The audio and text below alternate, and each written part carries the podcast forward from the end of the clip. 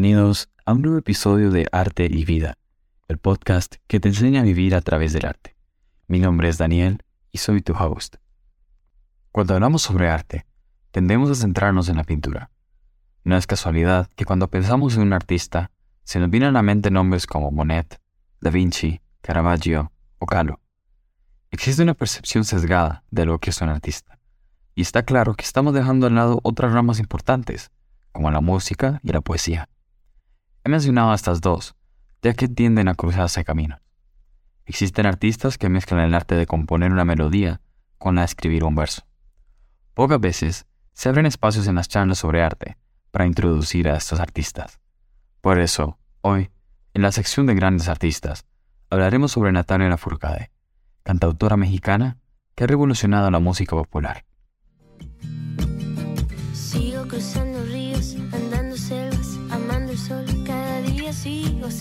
De lo profundo del corazón. En la noche sigo encendiendo sueños para limpiar con el humo sagrado cada recuerdo.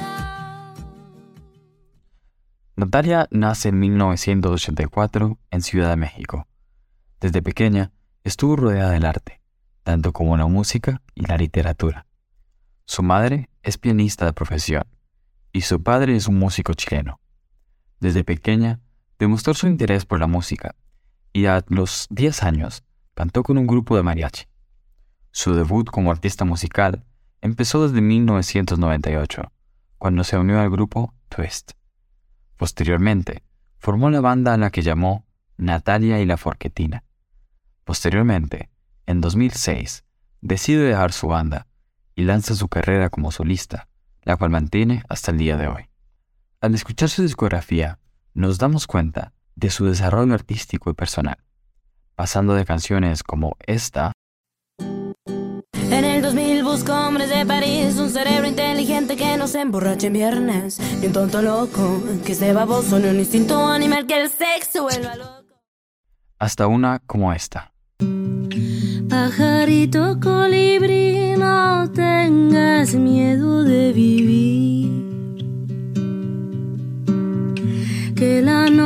Noche oscura y misteriosa baila para ti. A raíz de esto, o como diría Natalia, hasta la raíz, nos surge la interrogante. ¿Qué diferencia a Natalia de los artistas de nuestra época y qué la convierte en una verdadera poeta? Hoy en día estamos rodeados de muchos tipos de música, muchos como esto. Yo estoy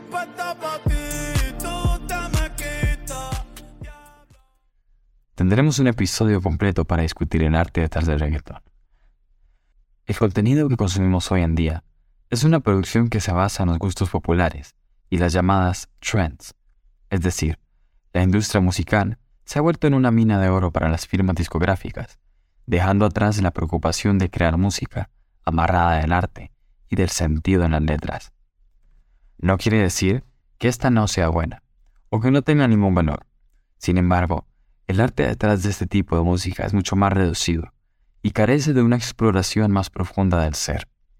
He de admitir que a veces puedo disfrutar alguna que otra canción sin sentido, que se basa de un buen ritmo y una letra pegajosa, pero creo que lo importante está en distinguir lo artístico de lo no artístico.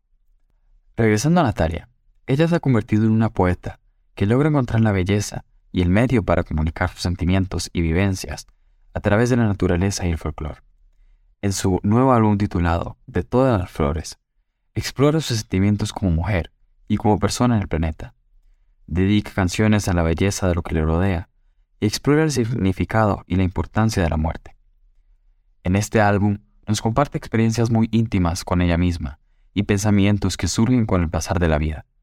En la canción titulada, al igual que en el álbum De todas las flores, habla sobre nuestro viaje personal para encontrar nuestro jardín interior y la importancia de no olvidarlo y estar pendiente de él.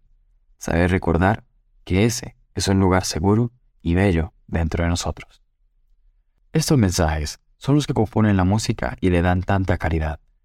Cada segundo que pasa en sus canciones, Natalia deja un mensaje que sale muy dentro de ella y espera que llegue muy dentro de nosotros. Debemos recordar que el arte está hecho para manifestarse física y psicológicamente dentro de nosotros. El arte pretende dejar una huella y nos hace reflexionar sobre lo que vemos, sentimos y escuchamos. Todo esto se comprime en los versos de Natalia. Ahora bien, la poesía por sí misma significa una manifestación de la belleza o del sentimiento estético por medio de la palabra, tanto en verso como en prosa. Esta definición nos da una pista en la conexión de la música de Natalia con el arte y la poesía.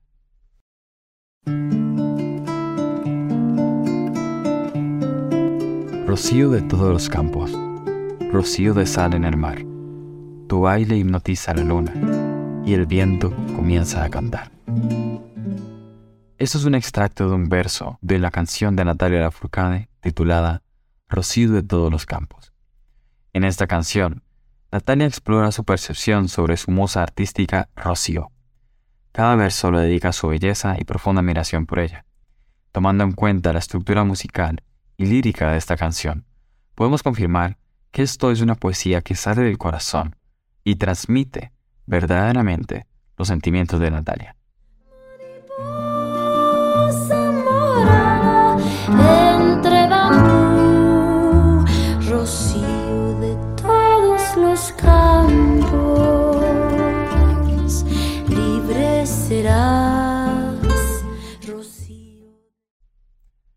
Proceso creativo de ella para crear su música habla mucho sobre la calidad y el valor de su trabajo.